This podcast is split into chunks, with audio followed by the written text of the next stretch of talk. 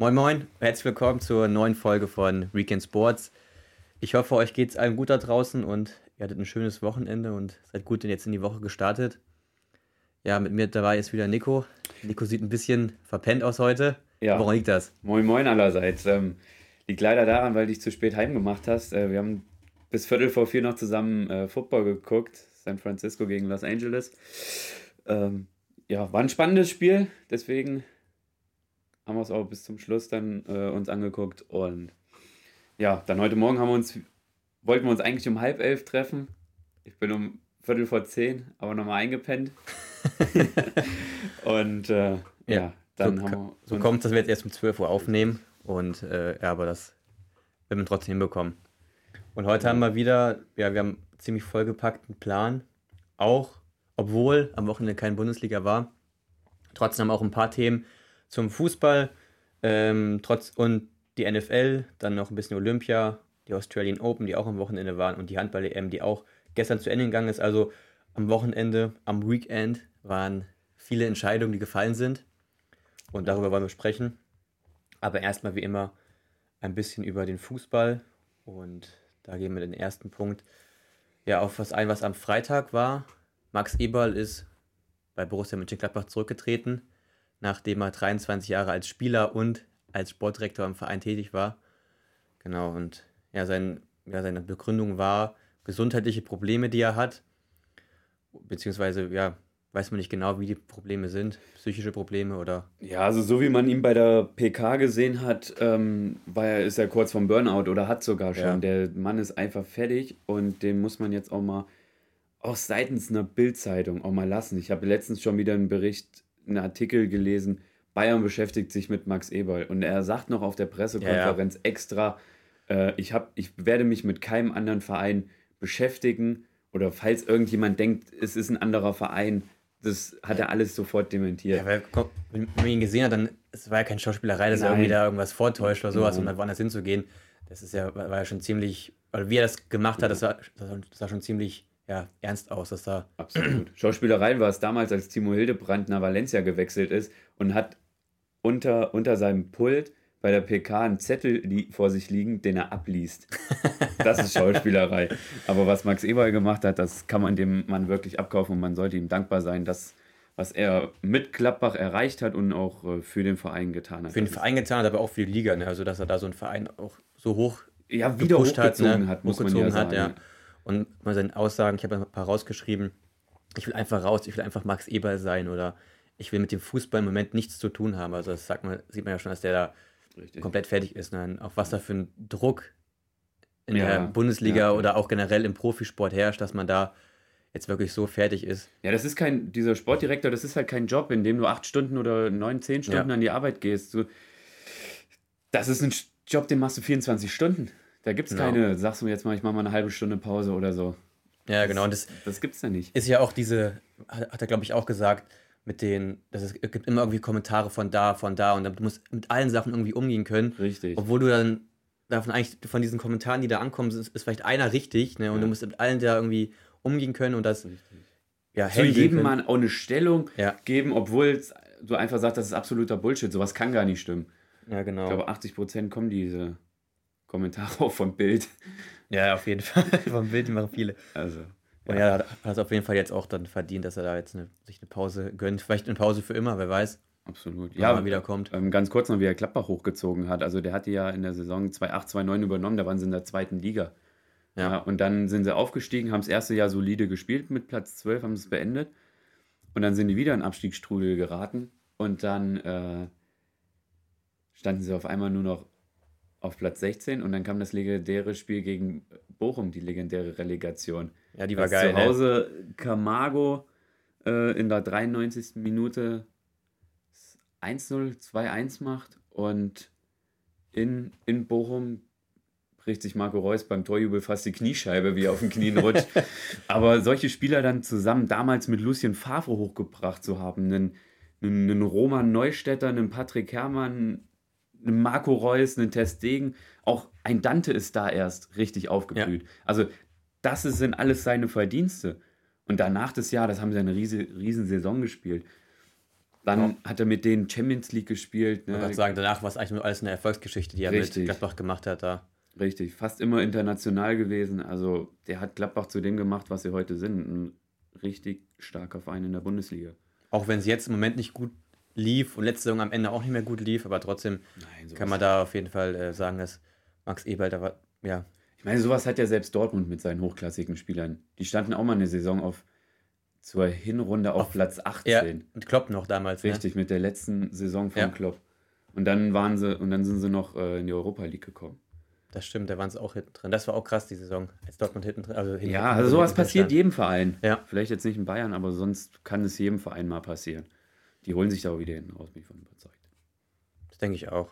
Also da wird das, das kriege ich schon hin, denke ich mal. Ja, absolut. Und nächste Woche werden wir es ja sehen dann bei den nächsten Bundesligaspielen. Ja, ich meine, gegen Bielefeld auf der Alm ist nicht einfach. Als Klapperer sagt man, da müssen jetzt drei Punkte her, aber so wie Bielefeld die letzten ja. Spiele gespielt hat, äh, sind das keine klaren drei Punkte. Das stimmt. Da müssen sie sich auch wieder reinkriegen. Aber vielleicht ist es jetzt mal ein Zeichen, dass man gesagt hat, jetzt tritt einer zurück. Normalerweise sagt man immer, ah, der Adi Hütter muss weg. Mhm. Aber jetzt ist mal so eine Figur in Gladbach zurückgetreten. Und wenn so einer zurücktritt, das, das ist wie ein Erdbeben und eine Lawine zusammen. Das ist aber auch jetzt, sag ich mal, für die Zukunft auch gedacht. Natürlich können die es schaffen, die Saison noch das zu äh, da rauszukommen, aber für die Zukunft brauchen die erstmal einen neuen Sportdirektor, der das gleiche auch schafft und da das nicht da irgendwie passiert, dass Gladbach jetzt durch einen neuen Sportdirektor doch vielleicht dann eher wieder ein Mittel, Mittelmaß-Team wird. Ne? Mhm. Also dann brauchen wir schon einen Sportdirektor, der ja kompetent ist, um so eine Mannschaft auch wieder ja, so zu leiten, wie es Max Eber gemacht hat damals. Ja, aber ich finde es auch immer gut, dass sie die Leute dann aus den eigenen Reihen holen. Also wenn er sagt, er war früher Ne, war früher Spieler und dann nimmst du ihn als Sportdirektor. So beispielsweise bei Bremen ist Tim Borowski auch noch ja. äh, im Verein tätig. Das stimmt, ja. Sowas. Oder Uwe Seeler war lange beim HSV. So, solche Galionsfiguren dann für die jeweiligen Vereine. Rudi Völler. Richtig. ja. Ich weiß nicht, ob du es gesehen hast, der ähm, Präsident von ähm, Gladbach, Rolf Königs, hm. hat irgendwie gesagt, ähm, dann nach dem ähm, Eberl das gesagt hat, hat er gesagt, wir haben versucht, ihn umzudrehen, wir haben das respektiert, nicht akzeptiert. Also, ja, das hat der Präsident, Präsident gesagt von Gladbach. Oh. Sie haben es nicht akzeptiert. Also, das finde ich, also persönlich finde ich das eine ziemlich dreiste Aussage.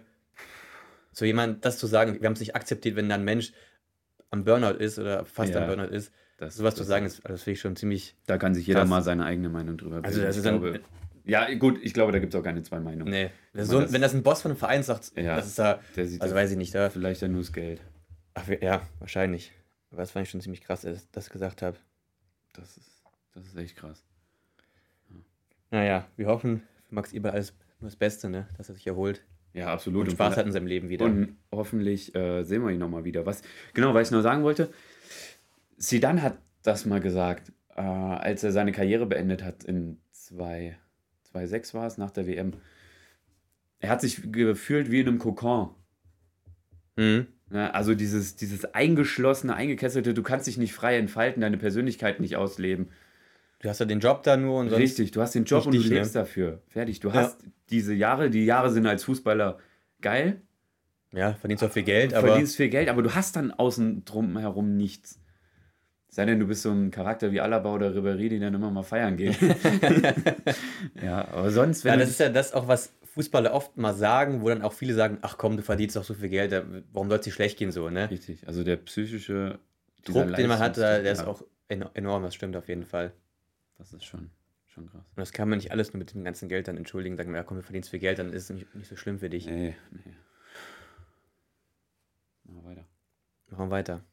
Wir gehen jetzt weiter zu den Transfers. Heute ist ja am Montag ist Deadline Day, der 31. Januar.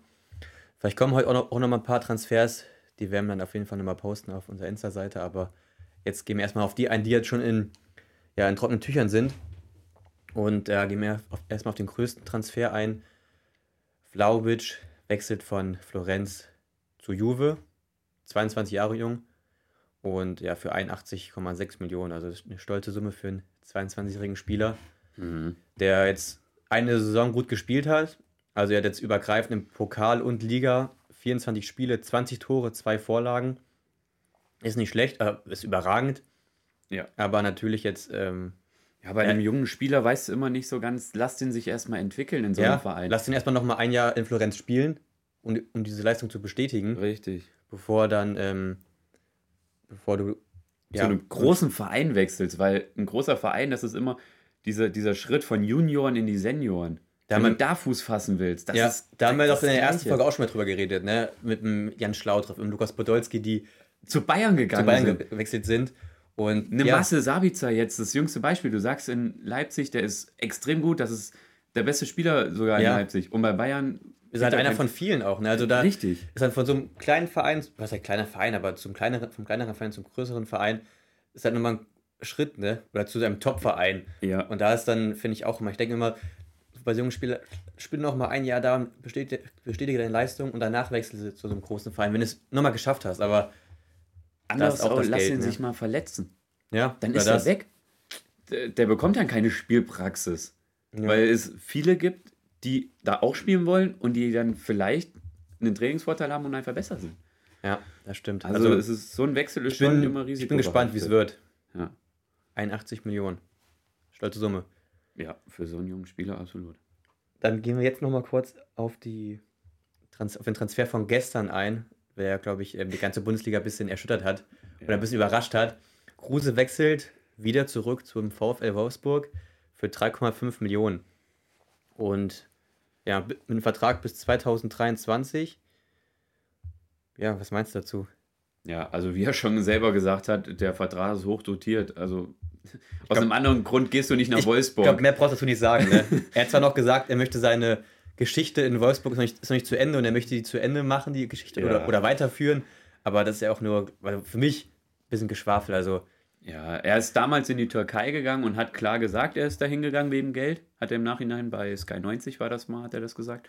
Und er ist jetzt dann wieder nach Union gegangen, weil für ihn der Sportliche erstmal im Vordergrund stand. ja, genau. Und jetzt ist wieder das Geld. Er hat es natürlich auch gesagt. das Ne? Geld. Er ist ehrlich, hat es auch gesagt, dass Ja. der Vertrag hochdotiert ist und deswegen geht er wieder dahin. Ich habe ja gestern zu dir gesagt, ne, vielleicht türkische Hochzeiten sind immer teuer. Ja, das Vielleicht stimmt. muss er jetzt irgendwie wieder Geld reinbekommen, ich weiß es Aber nicht. ich finde es ich find's schade. Obwohl, weil ich Kruse, eigentlich mag ich Kruse richtig gern. Ich ist auch. ein geiler Typ. Und gerade zur Union war es so geil. ja. Diese Bindung, das war echt, Deswegen finde ich schade, dass er jetzt wieder zu, so einem also zu Wolfsburg wechselt. ja, so ein Für Verein das ganze Geld. ohne Tradition, ohne Fans, ohne richtige Fankultur. Ja. Ich meine, die sind ja schon froh, wenn sie 500 Zuschauer ins Stadion lassen dürfen, dann ist es zumindest halbwegs ausverkauft. Wir wollen ja aber jetzt nicht Nein. abwetten, wenn gegen andere Vereine, Nico, ne? Nein. Wir sind ein neutraler Podcast, wir sind kein. Richtig. Ja, und mit dem Wechsel sind eigentlich dann mehrere Wechsel, sag ich mal, ins Rollen gekommen. Weghorst wechselt daraufhin von Wolfsburg nach Burnley zum FC Burnley für 14,5 Millionen. Und da muss man mal gucken. Burnley ist Tabellenletzter in der Premier League und die können sich einen Spieler leisten mit für 14,5 Millionen mit so einem, auch Weghorst ist ja auch ein guter Spieler, ist jetzt Ja. dieser Ja, jetzt hatte Spieler ist, er ne? zwar einen Durchhänger in der letzten Zeit, Ja. aber sonst ist er, was Sonst er letzte Saison gemacht hat, war krass. und das für 14,5 Millionen, da muss man gucken. In Deutschland, Kräuter Fürth, ist Tabellenletzter in der Bundesliga. Sag dem mal 14 Millionen. Das, guck mal, das 14,5 Millionen, das schafft ein Mittelklasse-Team in Deutschland fast noch nicht mal. Oder schafft das gerade so. ja, jetzt haben wir das Beispiel Gladbach. Ich wüsste jetzt nicht, wann die zuletzt einen für so viel Geld geholt haben. Gladbach, die haben jetzt geholt einen Friedrich für 5, 6 Millionen, ne? Ja. Aber Be als Beispiel zu Wahnsinn. nehmen, ne? Natürlich hat er jetzt auch Augsburg den PP geholt für 14 Millionen.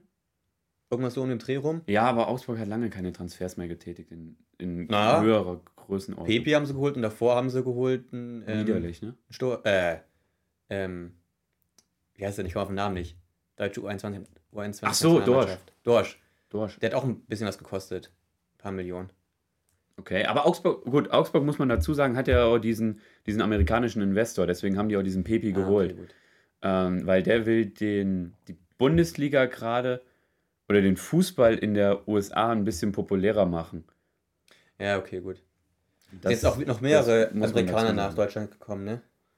Okay, jetzt erzähl mir was. Jetzt habe ich einfach mal was gesagt, ohne dir jetzt Namen nennen zu können. Ja. Aber es wurden auf jeden Fall drei weitere ähm, Amerikaner, junge Amerikaner, 18, 19 Jahre. Ich weiß noch von früher, kenne ich noch Casey Keller. Casey Keller Von oder ähm, Michael Bradley auf Ja. dem Gladbach. ich kann es mal suchen, aber ich ähm, habe jetzt einfach mal was gesagt, ohne die Daten zu nennen. Dankeschön. ja, dann machen wir weiter mit den Transfers. Also Ja. ein paar haben wir noch. Und dann noch, ähm, was auch dam- damit in Verbindung hängt, ist Sven Michel Hm. von Paderborn dann zu Union gewechselt. Den Ja. fand ich dann damals in der Erstligasaison gut, als Paderborn Ja. Erstliga Jetzt- gespielt hat. Und jetzt in der zweiten Liga ist er auch stark. Also 19 Spiele, Ja. 14 Tore, 7 Vorlagen. Also haben sie jetzt einen Ersatz geholt für den Kruse. Und bin ich mal gespannt, ob ich bei der einschlagen wird bei Union. Bei Union schlägt selbst einen Haraguchi, den man jetzt für nicht so gut hält und wo Mhm. man jetzt gedacht hat, hm, der bringt vielleicht Union nicht so weiter. Selbst der schlägt ein, weil die Spieler einfach, wie wir es auch schon im letzten Podcast erwähnt haben, weil die Spieler einfach Bock drauf haben Ja. auf Union. Da gibst du einfach alles für so einen Verein. Hast du es gesehen bei Union, ähm, Christian Prömmel, dass er mit der, ist er jetzt, der fährt immer mit seinem alten Ford Focus an, äh, zum Training, ne? Oder Oh. zum Spielen immer. Also eine als, ganz alte Kiste Ja. das, weil die mit 80 Jahren von seiner Oma zum Geburtstag bekommen hat. Jetzt fährt er immer noch mit dem Auto zum Training hin. Wie süß. Das finde ich krass, dass er immer mit dem Auto damit fährt. Das ist aber, ja, Bodenständigkeit. Ja. Genau, das war jetzt die Wechsel, sag ich mal, in der Bundesliga, die da wichtig waren. Dann ist noch zu erwähnen, Amiri wechselt per Laie nach Genua. Also sich ein ja, sinnvoller Schritt. Für bei? Leverkusen hat, hat er wenig gespielt jetzt in letzter Zeit. Ja, für Genua auf jeden Fall eine Verstärkung. Ja, für Genua eine Verstärkung. Und dann eben gerade ist der Transfer reingekommen, Zakaria wechselt zu Juve für 5 Millionen. Plus Boni. Das hast du gerade noch gelesen. Ja, eben gerade kam die Meldung rein. Okay. nicht Fünf- schlecht. 5 Millionen nach Juve. Ähm, ich finde Zakaria gut, aber ich kann mir nicht vorstellen, dass der bei Juve sich durchsetzt. Ich, Aber ich habe auch, aber ich doch, hab auch nicht gedacht, dass West. McKennie sich durchsetzt und der spielt auch richtig, bei Juve. richtig. Genau darauf wollte ich gerade hinaus. Ähm, der wird sich durchsetzen, weil du gehst, wenn du in einem Verein wechselst, gehst du mit, auch wieder mit einer ganz anderen Mentalität daran. Auf Gladbach hatte der jetzt einfach in letzter Zeit keinen Bock, Ja, so wie er sein. gespielt hat. Und jetzt bei Juventus, da weiß er natürlich auch, was vielleicht was ihm blüht, wenn er keine Leistung bringt, weil dann sitzt er sowieso auf der Bank. Mhm. Aber es ist. Ja, auch, sie haben den auch geholt, weil äh, Bentancur vielleicht geht nach Lyon. Der ist Deswegen- schon nach Lyon, glaube ich. Ist der schon nach Lyon? Habe ich jetzt was verpasst? Bei transfermarkt.de stand nur Rumo. Ah, okay, dann ist es noch. Okay, gut. Dann ist es das. Äh, und äh, das wäre so ein Sechser. Könnt, kannst du ihn auch als Innenverteidiger aufstellen, wie er bei äh, das, was er bei Gladbach gespielt hat. Mhm. Also deswegen. Den Locatelli würde ich da nicht rausnehmen. Nee, ich auch nicht. Den finde ich stark Ja. da drin. Ich ja. Also der ist bei mir auch erst, muss ich sagen, erst seit der EM auf dem Radar, aber den finde ich richtig stark. Genau. Die EM fand ich richtig stark und jetzt Ja. immer noch. Finde ich überragend. Genau, und dann ähm, haben wir noch den deutschen Spieler, der gewechselt ist. Äh, Gosens wechselt Für von. 25 Millionen plus Intertor. Nein, nein, er wechselt erstmal auf Laie, Ja. 18 Monate. Aber dann, wenn Inter in der Saison 2022, 2023 ein Tor schießt, dann ja, kommt die Kaufpflicht für 25 Millionen. Ja, was, ich weiß nicht, warum man so eine ähm, Vertragsklausel. Vertragsklausel macht, dass man ein Tor schießen muss und dann Ja. ist die, ich weiß nicht, es wird irgendwelche Gründe haben, die für uns jetzt nicht ähm, einsehbar sind. Aber ja, 25 Millionen für Gosens, ja, ist in Ordnung. Ja. Der Das finde in, ich sogar ein guter Deal. der ist im guten Fußballalter und bringt Leistung. Ja.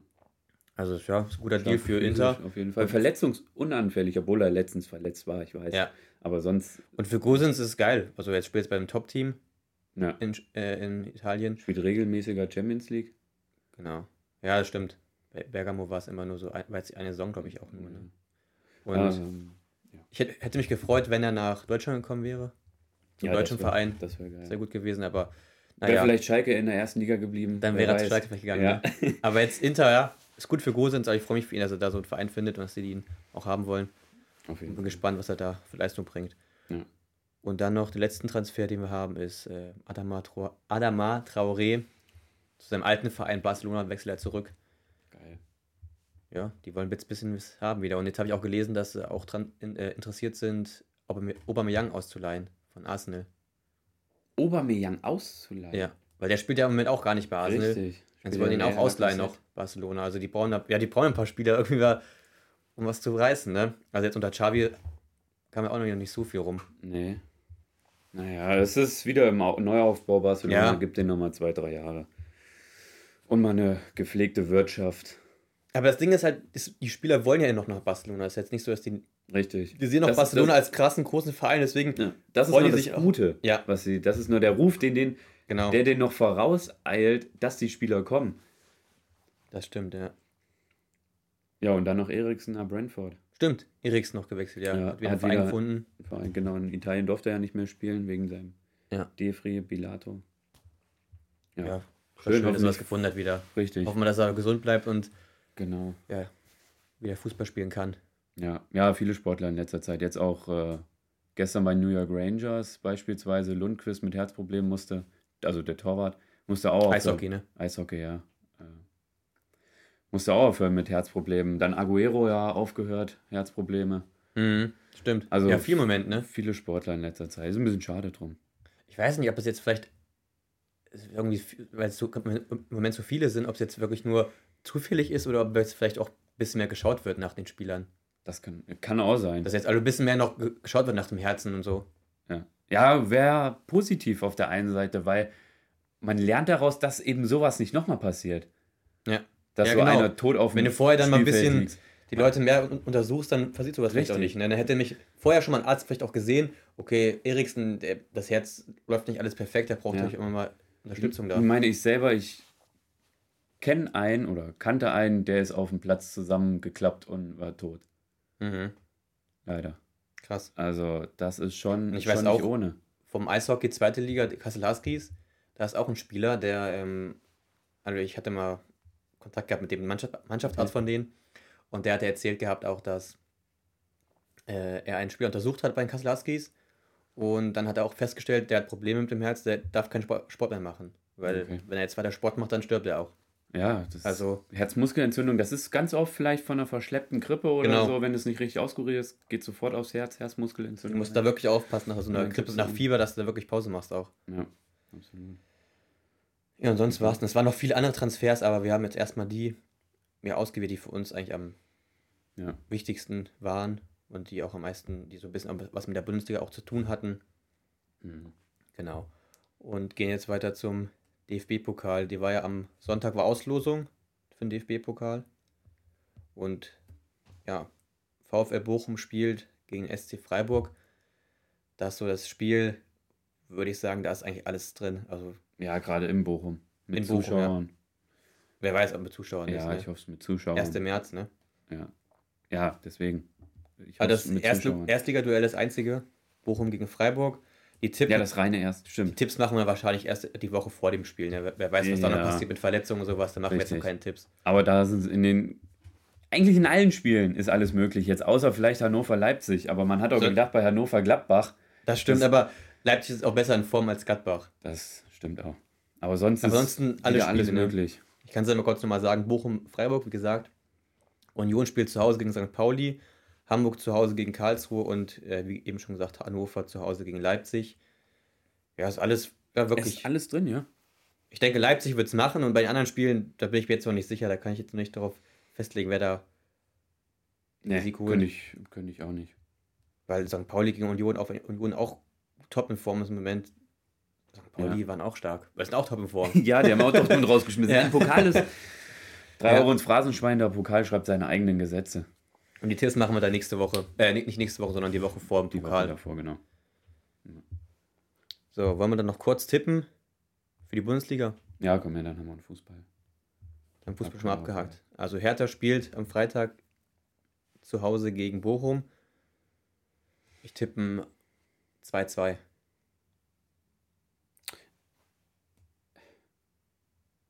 Eins eins. Noch unentschieden, okay. Mainz zu Hause gegen Hoffenheim. Mainz zu Hause gegen Hoffenheim. Das wird Hoffenheim gewinnen in Mainz. Nee. 1 zu 2. 2-1 Mainz. Okay. Köln gegen Freiburg. Köln gegen Freiburg. Duell, ne? Also ich muss ehrlich sagen, ich bin ja in der Kicktipp-Runde. Ich habe alle Spiele am Samstag außer Augsburg Union hier 1-1 getippt, obwohl ich gerade gesagt habe, Mainz Hoffenheim 2-1. Aber hier in der Kicktipp-Runde. Scheiße, das darf ich ja gar nicht sagen, wenn das jetzt einer hört. Ja, dann ist es so. Also Vielleicht Köln-Freiburg. habe ich ja auch geblufft. Köln-Freiburg sagst du? Ähm, Köln-Freiburg, äh, Ich würde auch unentschieden sagen irgendwie. ja, eigentlich unentschieden, aber Köln zu Hause Gewinnt Köln. Ich sag auch. Ich sag ein 1-0. Dann Okay. Bielefeld zu Hause Weil- gegen- Ja. Ist Alice Giri wieder da? Hm? Ist Alice Giri wieder da? Skiri im Mittelfeld? Weiß ich nicht. Wenn der wieder da ist, gewinnt Köln. Okay. Ganz entscheidender Mann beim FC. Dann Bielefeld zu Hause gegen Gladbach. Ja, Gladbach weiß ich nicht, wie da jetzt gerade so die Stimmung ist, wie die drauf Gladbach, sind. ne? Ja, Gladbach kann man schwer einschätzen, da kannst du alles Ja. sagen. Und Bielefeld ist echt gut drauf und ich kann mir sogar vorstellen, dass Bielefeld das Ding gewinnt. Auch unentschieden. Ich sag, das gewinnt Bielefeld zu Hause. Die schießen jetzt nämlich auch Tore. Auch 2-1 gewinnen jetzt zu Hause. Stuttgart-Frankfurt, 1-1. 1-1 sagst du. Der Stuttgart muss mal wieder ein Tor schießen erstmal. Ja. Das ich sag das ähm, Entscheidende. 1 zu 3 für Frankfurt. Ey. ja, okay. Augsburg gegen Union. Das wird Union gewinnen Ja, mit 2-1. in Augsburg mit 2-0. Und dann Spitzenspiel Bayern gegen Leipzig.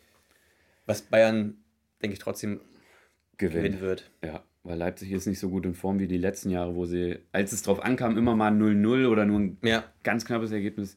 Obwohl sie jetzt wieder gut in Form sind, Leipzig, ne? Aber nicht so gut wie die letzten Nein, Jahre. Auf keinen Fall, aber ja, es wird, Bayern gewinnen zu Hause auch. Ich habe 2-0. Ja. Wenn nicht sogar ein 3-0. Ja, 2-3-0. Ungefähr sowas. Macht 2-0 und das 3-0 kommt dann Sabitzer rein und macht es 3-0 rein. Das wäre eine Story. Mal gucken, ob er jubelt. Ja. Und dann auch ein geiles Spiel am Sonntag. Borussia Dortmund gegen Bayern 04 Leverkusen. Schwer. Ja. Das ist schönes Hurra-Fußballspiel. Das könnte ein richtig high-scoring Game werden, also Ja. viele Tore fallen. Ne? Ja. Ich glaube aber, es, also ich, vom Gefühl einfach her sage ich, dass Leverkusen das Ding gewinnen wird in Dortmund. Oh. Weil die haben gerade so diesen, weiß ich nicht. Ja, diesen, ja, ich weiß, was du meinst. Diesen letzten Punch vielleicht ein bisschen mehr. Diese, diese Konstanz haben die ein bisschen mehr drin. Die gewinnen einfach die Spiele, das sind Siegertypen mittlerweile geworden. Auch wenn jetzt Dortmund noch acht Punkte Vorsprung hat auf Leverkusen, aber trotzdem, ich, die gewinnen das in Dortmund, gewinnen die das Dortmund tut, ja. 2 tut zu sich- 3 Okay, dann tippe ich umgekehrt. 3-2. für Dortmund. Ja. Okay. Und Wolfsburg zu Hause gegen Fürth, Kräuter da, Fürth. da gewinnt Wolfsburg und Kruse macht in der 88. das 1-0. Ja, ich, Ja, ich glaube auch, dass Wolfsburg gewinnt. Die haben jetzt so, ich kann mir vorstellen, dass die ein bisschen frischen Wind kriegen jetzt mit, äh, mit. Kruse. Und da vielleicht gegen Kräuter Fürth gewinnen. Die Wäre gewinnen aber schön. 2-1, weil Kräuter Fürth schießt auch wieder Tore, deswegen machen die auch ein Tor gegen Leverkusen, äh, gegen Wolfsburg. Das kann gut sein. Gut, Ja, hätten wir Dann- Fußball abgearbeitet. gehen wir weiter zur NFL. Ja. und gucken erstmal ähm, auf die. Erstmal schauen wir auf Tom Brady. Da gab es jetzt am Wochenende, das sage ich kurz ab, so, also da gab es am Wochenende die Meldungen von allen US-amerikanischen Sendern und auch von diesen Insidern, Ian Rappaport und Richtig. Adam Schefter, dass da Tom Brady zurücktritt und seine Karriere beendet. Aber jetzt sagst du, Jetzt sag ich, dass er noch nicht, nicht zurückgetreten ist. Ich warte erstmal ab, bis er was sagt. ja, Also von Brady kam nicht noch gar nichts. Und es war aber auch so, dass zum Beispiel die Firma, die eigene Marke von Tom Brady, TB12 Sports, hat ähm, auch gelöscht, äh, hat auch was verkündet, dass Tom Brady zurücktritt, hat sie nachher wieder gelöscht. Und der Vater hat dann auch ein Statement abgegeben, dass es nur reine Spekulationen sind und dass er nicht zurücktreten wird. Aber jetzt sagen viele Insider, wie Ian Rappaport, ist eigentlich so der größte Insider in den USA, was Football angeht, dass er davon ausgeht, dass er zurücktritt. Ist nur eigentlich Brady die Aussage später machen wollte, aber jetzt kam es irgendwie schon raus durch die Medien. Aber er wahrscheinlich vielleicht in den nächsten Tagen das selber noch machen wird. Und weil zu, ähm, außerdem auch er noch einen Vertrag hat bei Tampa. stimmt, er hat einen Zweijahresvertrag. Der hat, Oder- eigentlich hat er noch eine Saison. Ja, ja. Er hat jetzt schon zwei Saisons da. Also der hat Ah, drei. Saisons. Und er wird aber am 4. Februar würde er auch noch eine Bonuszahlung bekommen. Wenn er jetzt zurücktreten würde, würde er die nicht mehr bekommen. Ah, Das heißt, okay. der wird wahrscheinlich auch noch mal ein bisschen abwarten, wird so ein bisschen Geld einsacken. und dann wird danach ähm, ja, zurücktreten. Also ich denke, er wird Ja, aber beispielsweise Gronk, den haben sie ja immer nur einen Einjahresvertrag gegeben. Ja, Seinem Best Buddy. da bin ich auch mal gespannt. Der will, macht vielleicht noch weiter dann, ne? Nee, ich glaube, wenn Brady aufhört, hört er Meinst auf. du? Ja. Er hat es auf jeden Fall noch offen gelassen, ne? Also, ob er weitermacht oder nicht. Ja, weil es von Brady auch noch nicht so klar ist. Solange der nicht an die Öffentlichkeit geht, kannst du nicht Ja, 100% ja, klar. sicher sein. Man, Deswegen bin ich gespannt. Und ich glaube, er wird es auch geil inszenieren, irgendwie sein, sein Rücktritt. ja, Musste auch bei so einer kranken Karriere. ja, absolut. Ich meine, der Mann ist 44 und spielt immer noch. Ja. Aber was ich dann bei Tampa, die haben dieses Jahr einen Rookie Quarterback gedraftet oder letztes Jahr. Kai Trask heißt der. Und den fand ich im College schon ganz gut.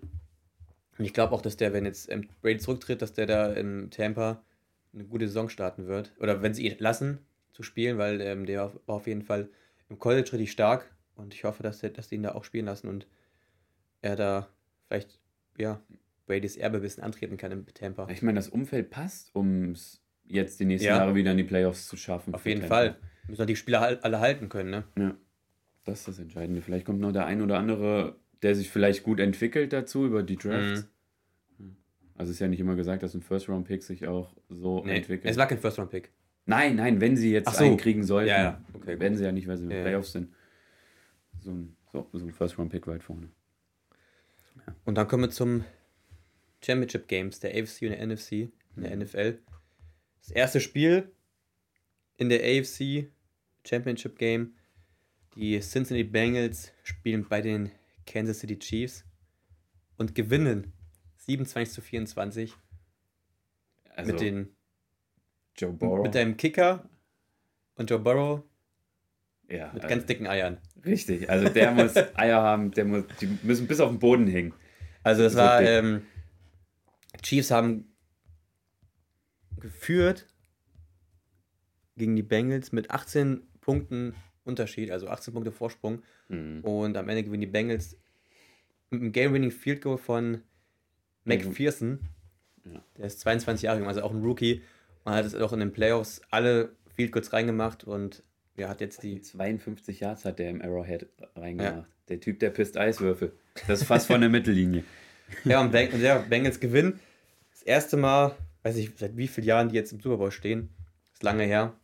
Und das mit dem Team, was vor der Saison eigentlich gedacht wurde, die wären in ihrer Division letzter oder vorletzter. Ja. Also die, und die schaffen jetzt ins, ins, Play äh, ins, ins Super Bowl. Das ist schon eine kranke Leistung. Absolut. Mit Joe Burrow in seinem zweiten Jahr, Jamar Chase, der Receiver, in seinem ersten Jahr. Und ja, Evan McPherson, auch in seinem ersten Jahr, der Kicker. Echt. War auf jeden Fall ein richtig geiles Wahnsinn. Game. In der Overtime übrigens, das Spiel entschieden. Ja. Ja, weil äh, die Chiefs eine schöne Interception geworfen haben. Genau. Die hatten Dritter und lang und dann wirft Mahomes. Mahomes Eine richtig getippte lang Interception natürlich Ja. auch, aber Richtig lang gehen auf Tyreek Hill und dann wird der Ball intercepted. und das krasse finde ich immer beim Bengals, die haben so eine schlechte O-Line. Also Burrow, der hat so wenig Protection und der kann, hat so wenig Schutz vor den Passwaschern, aber kriegt es irgendwie trotzdem hin, da irgendwie zu entkommen und noch geile Dinger Ja, zu ja, werfen, ja. obwohl er ja genau diese schlechte O-Line hat. Und das finde ich halt krass für so einen Spieler, dass der das irgendwie hinbekommt, da für, für so einen jungen Spieler.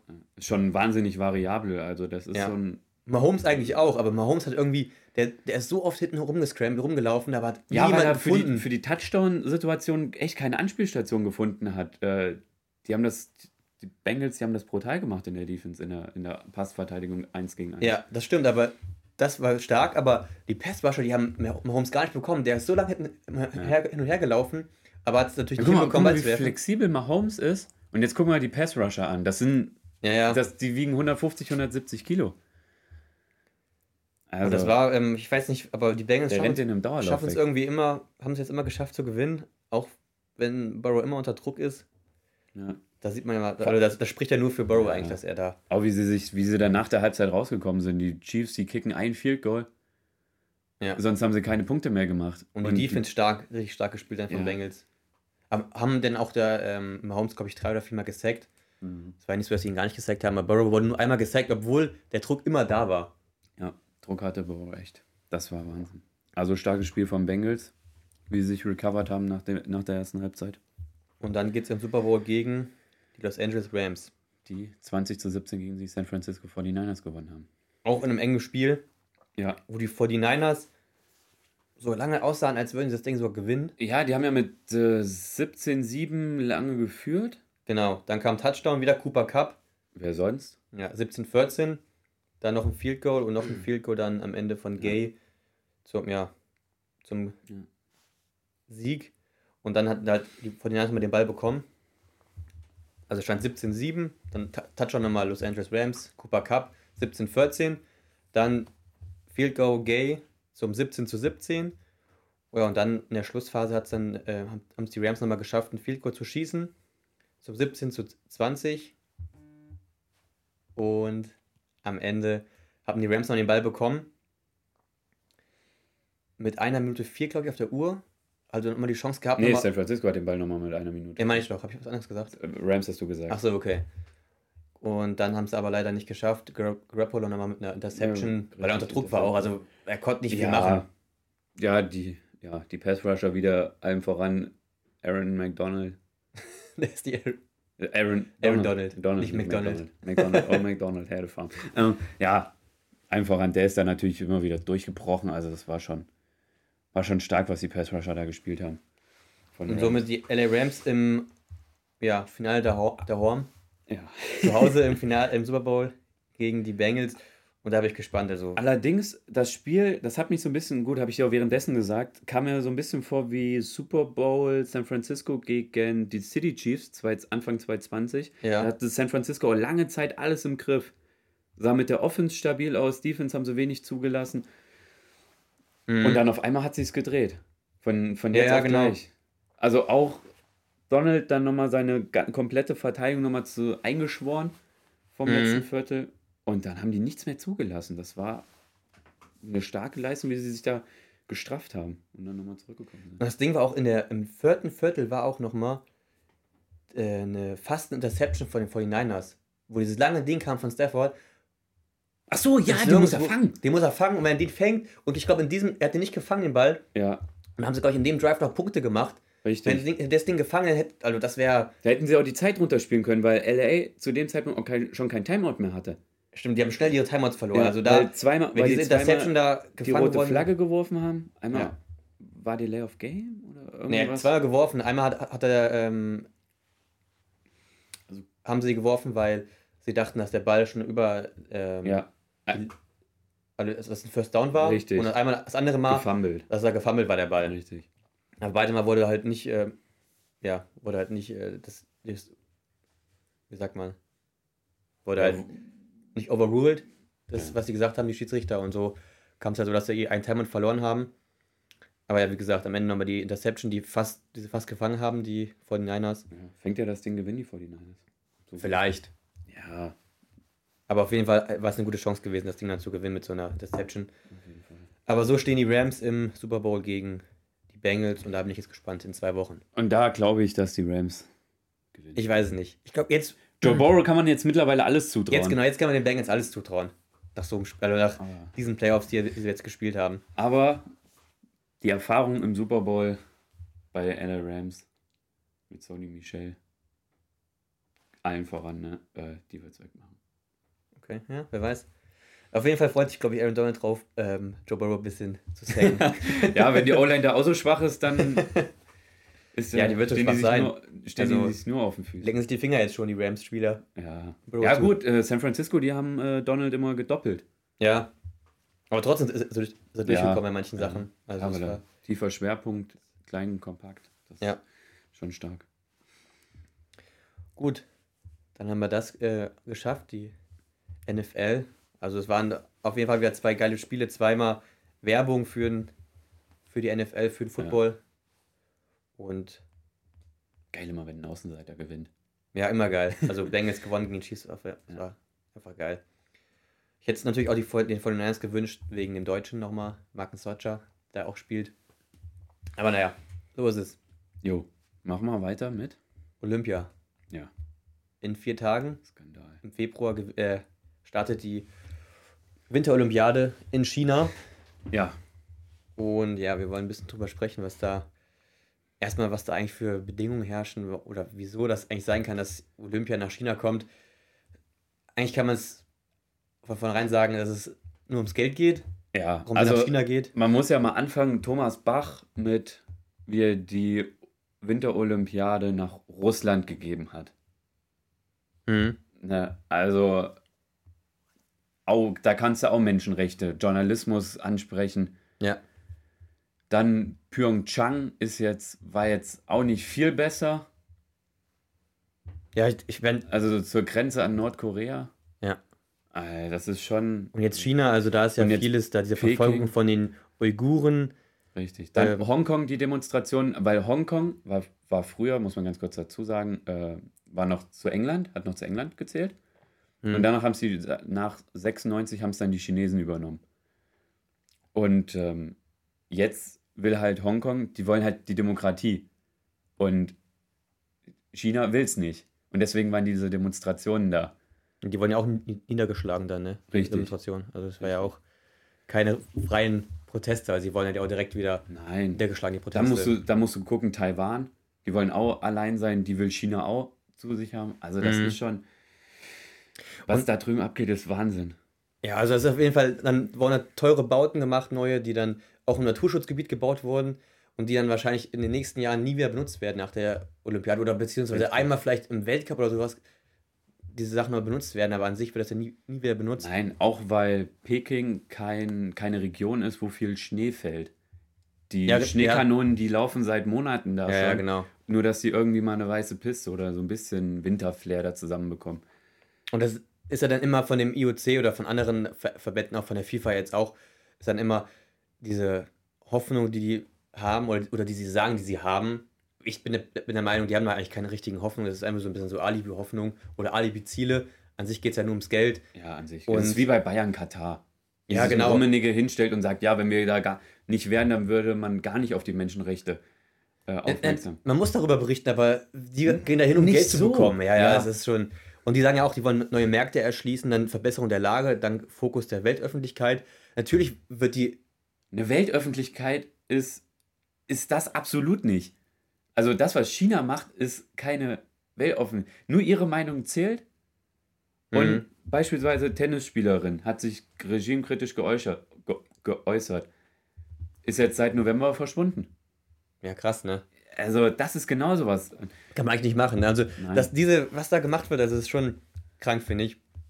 Und dann sind natürlich diese Medien, wie die Sportschau oder weiß ich, alle, anderen- alle anderen Medien, die da sind und da berichten, sind natürlich auch jetzt auch in der Kritik, weil die dann auch sagen, ja, warum berichtet ihr da?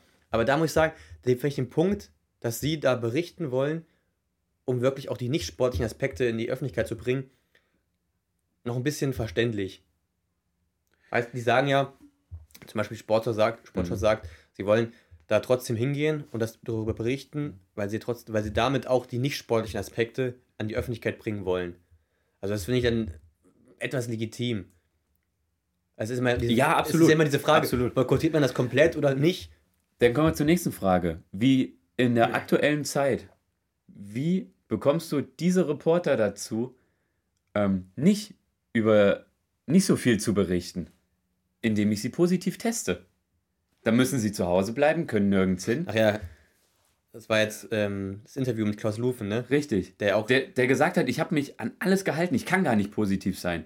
Bin aber trotzdem positiv. Wie, wie geht das? Ja, das ist natürlich. Das ist genauso, was Felix Neureuter gesagt hat. Es, ist, es war nie so einfach, Top-Athleten, Fa- Olympia-Favoriten, einfach zu, zu sagen, du bist positiv, du kannst jetzt nicht mitmachen und dadurch äh, denen die Chance auf die Goldmedaille zu nehmen. Mhm.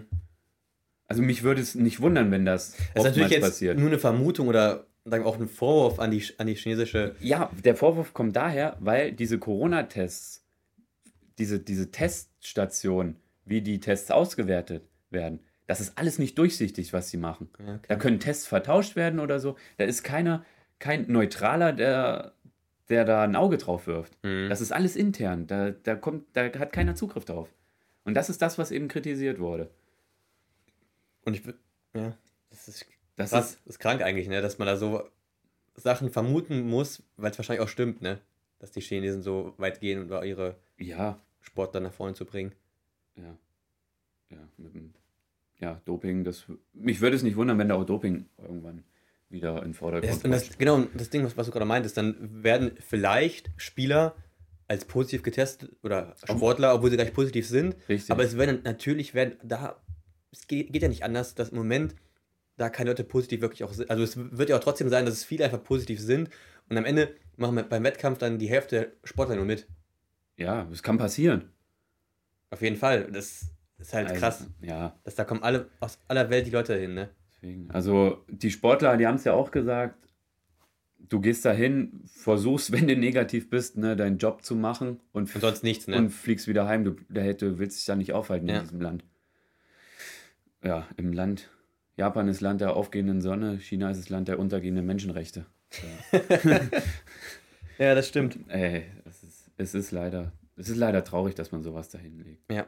Ja, gut, FIFA mit Katar ist, ist nicht besser, wie wir es schon angesprochen haben. Es geht mittlerweile einfach nur noch ums Geld und es wird halt auf den Rücken der Sportler ausgetragen. Mhm. Das ist, ist traurig. Mal was Positives.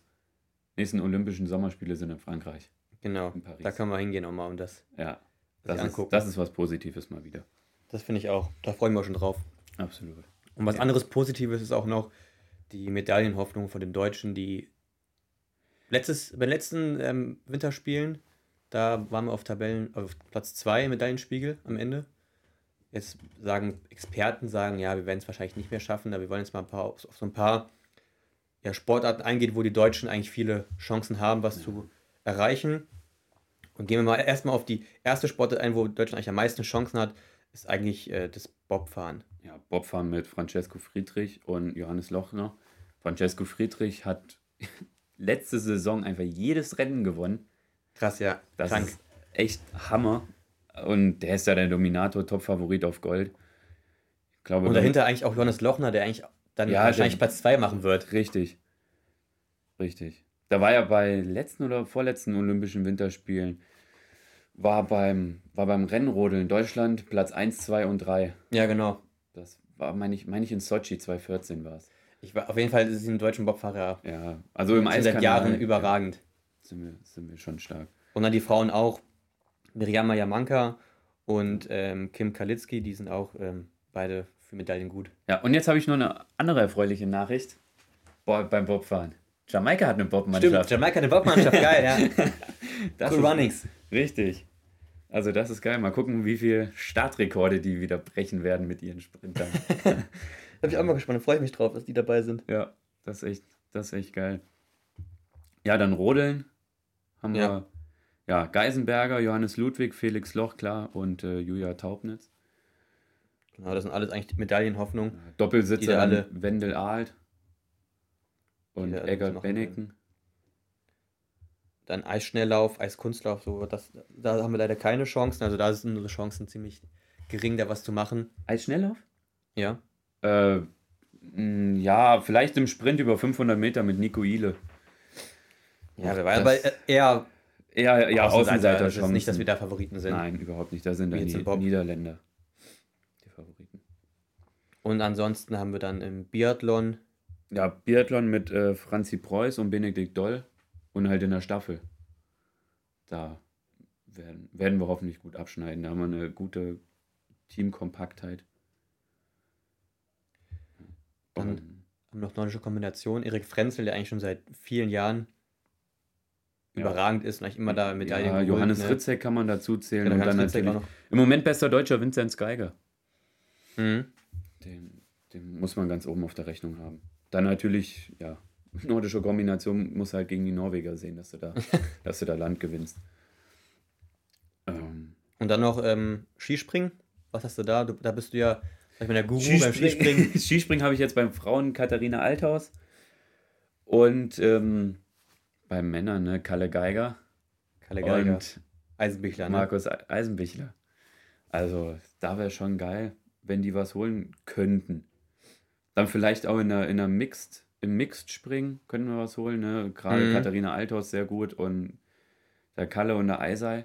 Meinst du, Kai Geiger, frage ich eine Frage an dich als Ja. Skispringen-Guru, sag ich mal. Holt Gold, ja. Meinst du, der ist Top-Favorit auf Gold? Der ist auf jeden Fall Top-Favorit, weil er führt einen Gesamtweltcup wieder an nach Okay.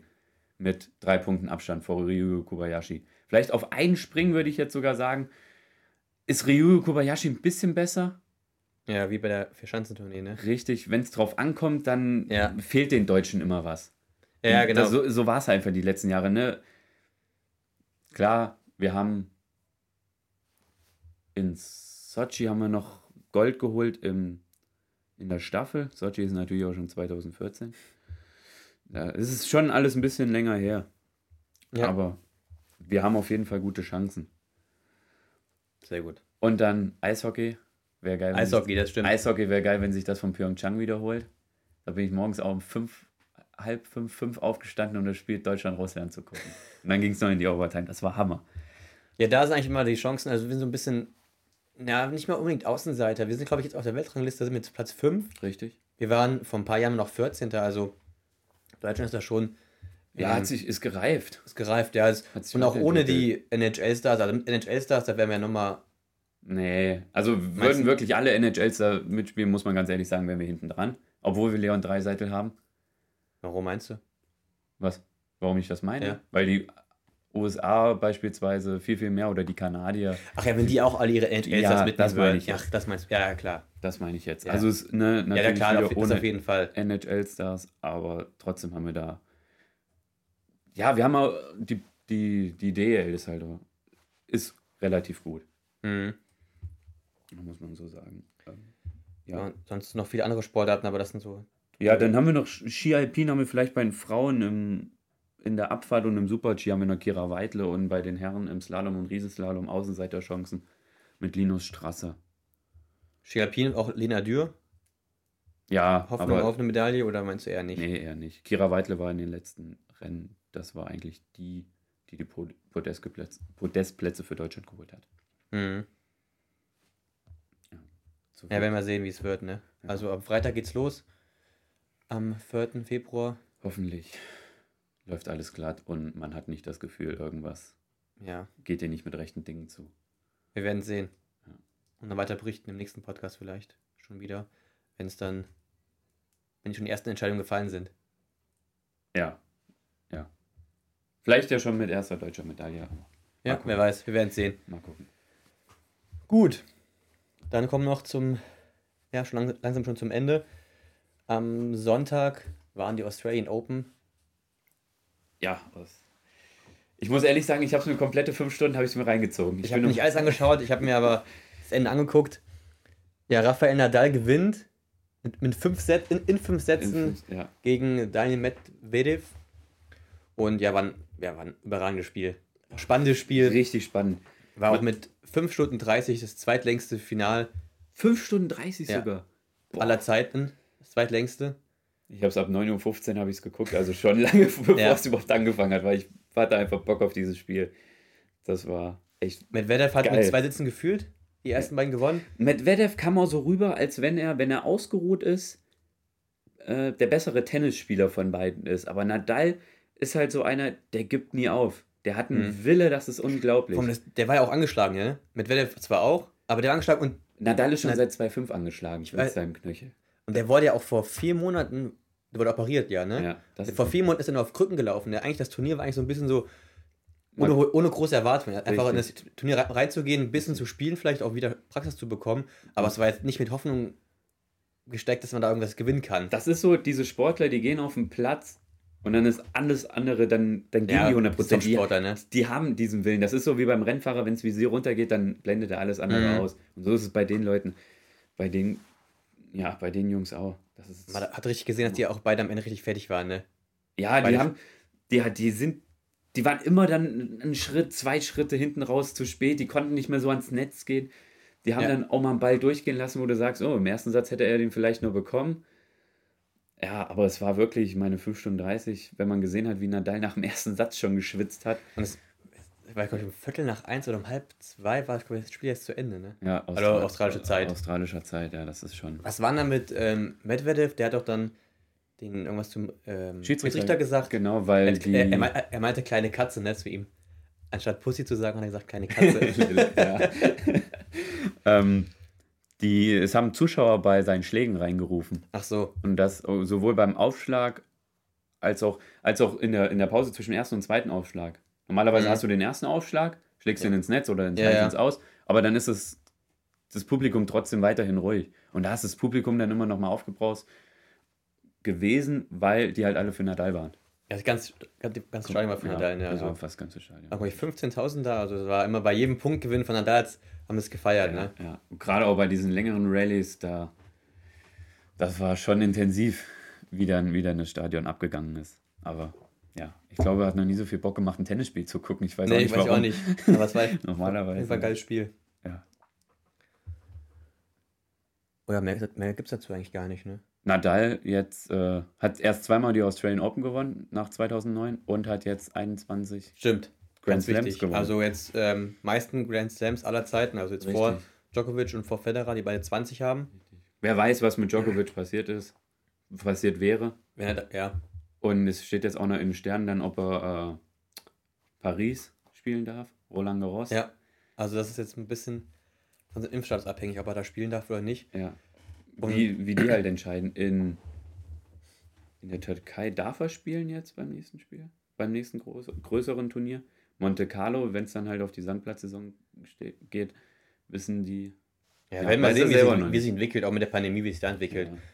Wer, also Nadal 21 Grand Slam Titel, wer ist der beste Deutsche, Nico? Boris Becker. Ja, mit wie vielen? Jetzt fragst du mich was. Sechs Stück.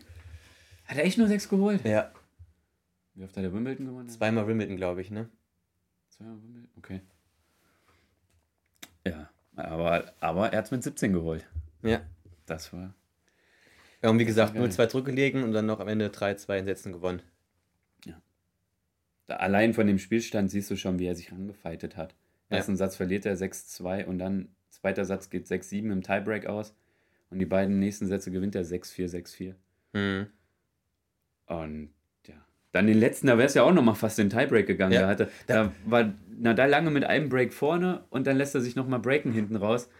Dann stand es 5-5 und dann hat er die letzten zwei Spiele noch für sich entscheiden können. Ja. Weil Medvedev war einfach, der war fertig. Der war auch fertig. Ja. Aber wie oft es auch war, dass dann ähm, 40-40 stand und dann immer Vorteil, dann wieder zurück. Wieder an, Richtig. eine, andere Vorteil zurück, Richtig, die wieder andere einzelnen Vorteil. Spiele, die haben auch sehr Also lange war immer hat gedauert. ewig gedauert. Manchmal war, glaube ich, fünfmal oder sowas, wo man immer dann dieses ähm, Vorteil war von, Ja. für, jeden- für jeden Ja. Spieler mal. Das, war Das krass. Das war echt. Ja, die Spiele haben teilweise 10 Minuten gedauert. Ja. Das ist, Deswegen dauert das Spiel auch Untypisch. fünfeinhalb Stunden. ja, das, das ist schon Wahnsinn. Aber war geil. Ja, war geil. Deswegen ist Nadal jetzt auch für die, für die kommende Sandplatzsaison ne, Paris Top-Favorit. Mhm. Wenn er fit bleibt, ne? Wenn er, wenn er fit bleibt, genau. Und dann kommen wir zum letzten Punkt, Handball-EM. Da war auch gestern die Entscheidung. Mhm. Erstmal gewinnt Dänemark gegen Frankreich im Spielplatz 3. Die Dänen also Dritter.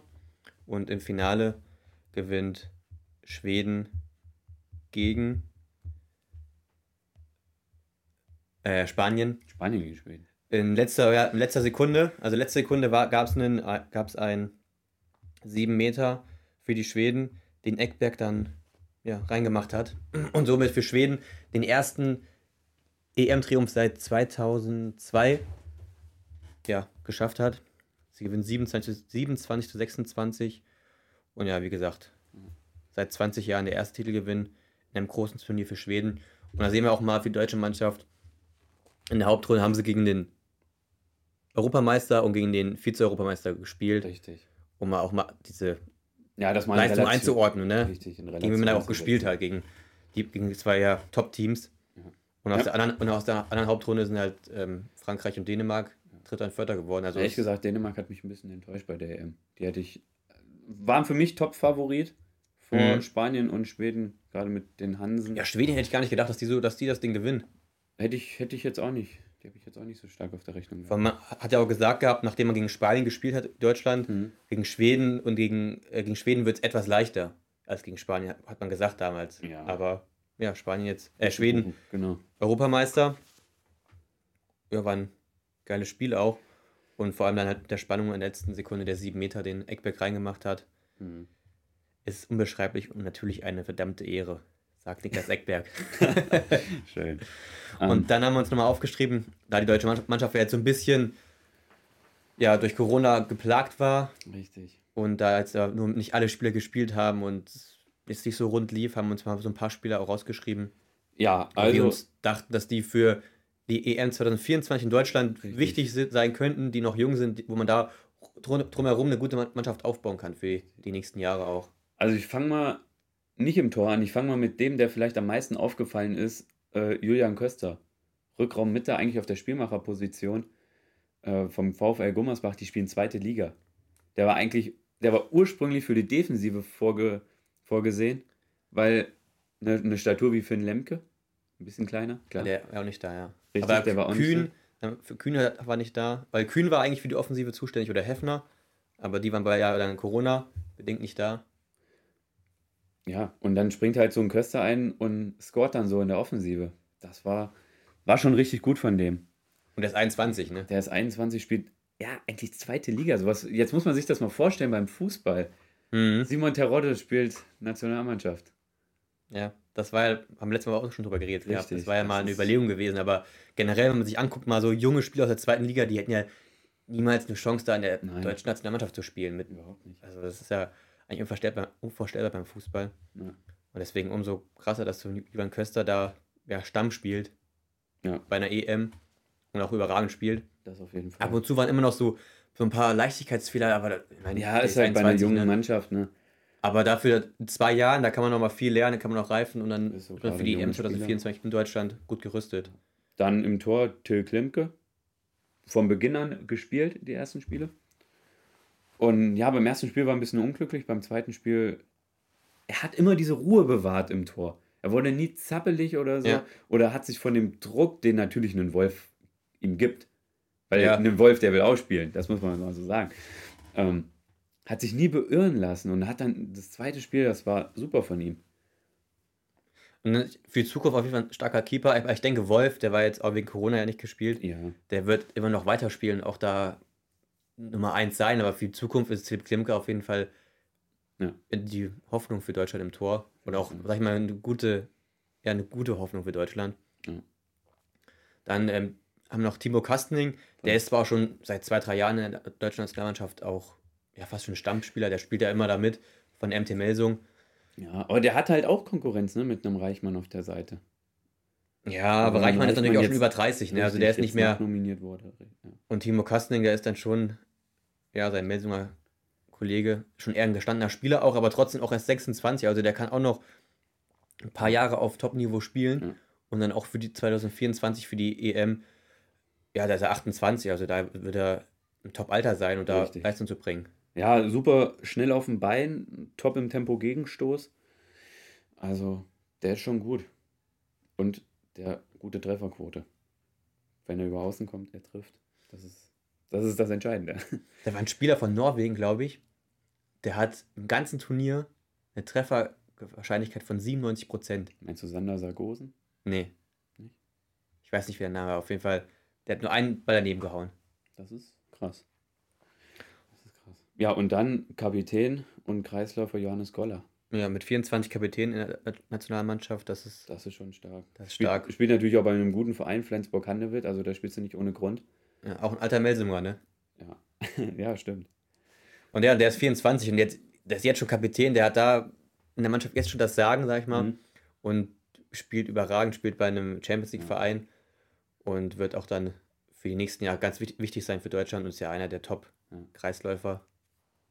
Ja, ich fand immer so, das ist das Gefühl mit ihm, mit äh, Winczek und ja, Paul Drucks, da hattest du immer diese, diese brutale körperliche Physis, wo du ge vielleicht gedacht hast, da geht gegen jede Mannschaft einfach was. Mhm. Weil das ist eine Dreimann-Büffelherde so ungefähr.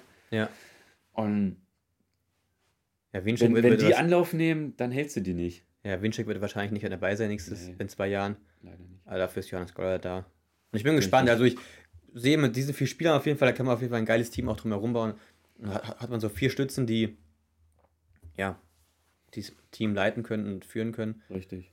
Und da ähm, sehe ich eigentlich positiv in die Zukunft für Deutschland, Auf jeden Fall. für die Heim-EM. Ja, auf jeden Fall. Gut, und dann sind wir schon am Ende angekommen heute, ne? Sind wir durch. Du hast jetzt keine Punkte mehr.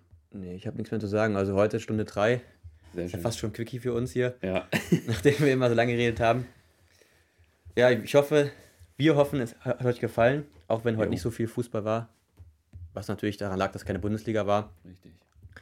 Und freuen uns dann, wenn ihr nächste Woche wieder einschaltet. Und wünschen euch eine schöne Woche. Ja, kommt gut rein, endet die Woche gut und schönes Wochenende. Bleibt sportlich aktiv. Bis dann. Macht's ciao. gut.